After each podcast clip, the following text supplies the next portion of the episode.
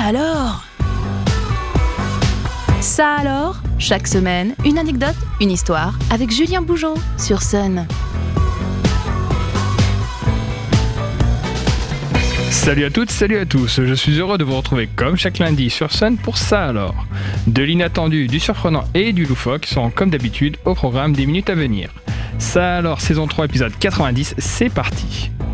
Il y a tout juste quelques jours de cela, les utilisateurs réguliers de la ligne 1 du tramway nantais ont connu un trajet peu commun. En cause, les pianistes David Salmon et Manuel Vieillard, qui forment le duo Jayster, ont embarqué à bord pour un après-midi en musique. Le duo, qui se produisait à l'occasion de la folle journée, a pris place à bord de la rame numéro 392 mercredi 26 janvier dernier. Si vous ne les connaissez pas, sachez que le duo en question joue du piano, ce qui vous laisse imaginer ce à quoi la rame de tramway a pu ressembler à l'occasion de ces trajets, tout sauf ordinaires. Vous êtes en train d'écouter Sun, on vous en remercie chaleureusement, vous êtes donc amateur éclairé de son éclectique. Et pourtant, vous comme moi, écoutons sans doute trop souvent de la musique. Oui, vous avez bien entendu. La musique qui n'est autre qu'un type de musique aseptisée, sans finalité artistique, qui a pour objectif principal de masquer les sons désagréables tels que les voix ou les bruits ambiants. Ainsi, on la retrouve principalement et le plus souvent dans les ascenseurs ainsi que dans les supermarchés.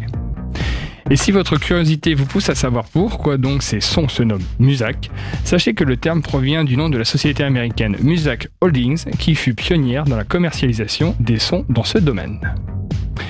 Si vous voyez dans l'anecdote qui précède un redoutable outil marketing, vous allez sans doute apprécier l'anecdote qui suit. Sachez qu'au Japon, pour qu'un album soit commercialisé, les maisons de disques imposent aux artistes à la fois un quota de morceaux bonus exclusifs, ainsi que divers goodies tels que des paroles, des livrets, etc. Cette situation s'explique par le prix important de vente des albums au Japon.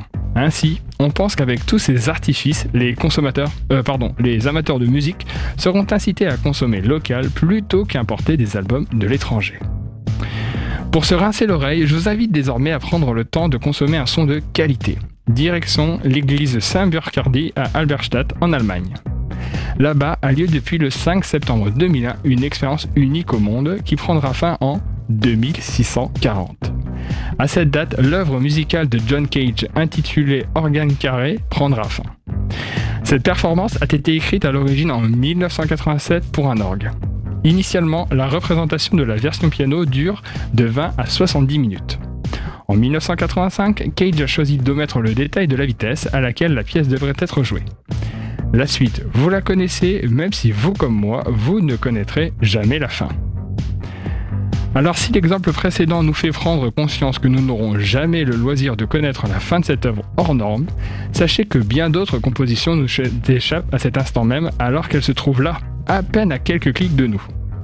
En effet, il faut savoir qu'environ 20% des chansons présentes sur Spotify n'ont jamais été écoutées. Alors si vous souhaitez venir à la rescourse de certains titres sans doute injustement passés sous les radars, rendez-vous sur le site www.forgotify.com où vous ferez, à n'en pas douter, des découvertes musicales inattendues. En parlant d'inattendu, je ne vous pouvais pas vous laisser sans vous parler de ce qui peut s'apparenter à une rencontre du troisième titre musical. En effet, au début de sa carrière, Jimi Hendrix a croisé la route de Johnny Hallyday à Londres.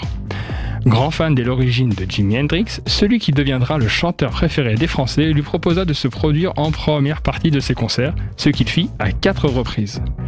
La musique demeure encore aujourd'hui par certains de ses aspects impénétrables, voire incompréhensibles. En voici la preuve.